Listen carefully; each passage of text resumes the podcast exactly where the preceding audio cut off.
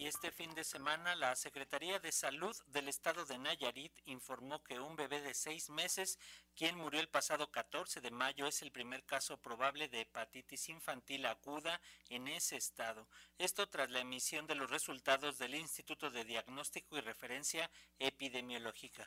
Asimismo, el sábado, el subsecretario de Prevención y Promoción de la Salud, Hugo López Gatel, confirmó el primer caso importado de viruela símica en México. Se trata de un hombre de 50 años que dijo se encuentra estable y en aislamiento preventivo aquí en la Ciudad de México. A través de sus redes sociales, López Gatel añadió que dicha persona es residente de la ciudad de Nueva York y que probablemente se contagió en Holanda. Para resolver nuestras dudas respecto a estas dos enfermedades, la viruela del mono y la hepatitis aguda infantil, tenemos el gusto de conversar esta mañana con el doctor Oscar Rosas. Él es académico e investigador en el Departamento de Salud de la Universidad Iberoamericana.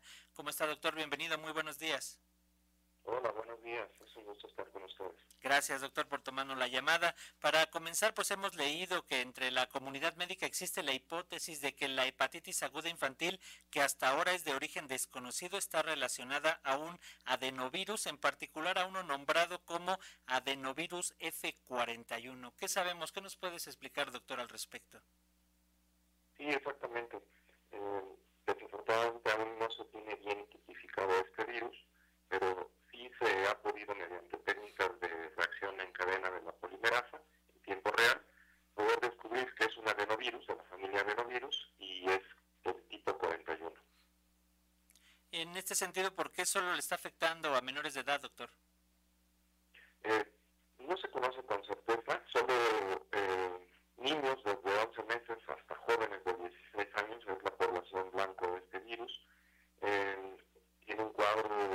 clásico de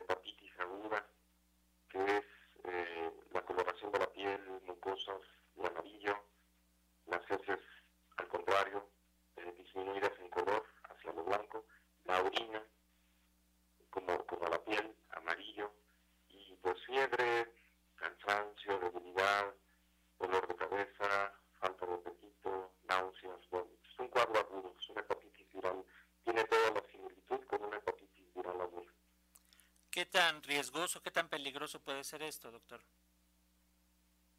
Pues afortunadamente la letalidad no es eh, muy alta, afortunadamente, pero la sintomatología sí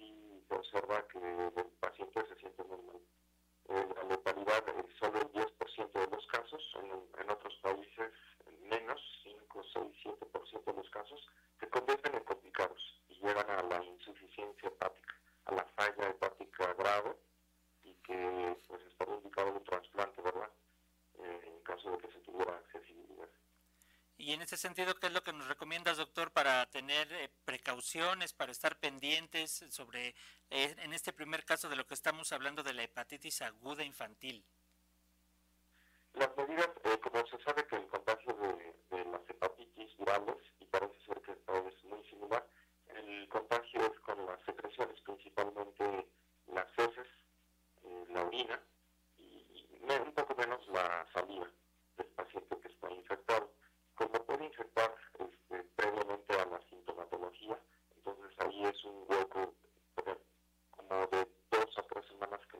podemos nosotros prever, ¿verdad?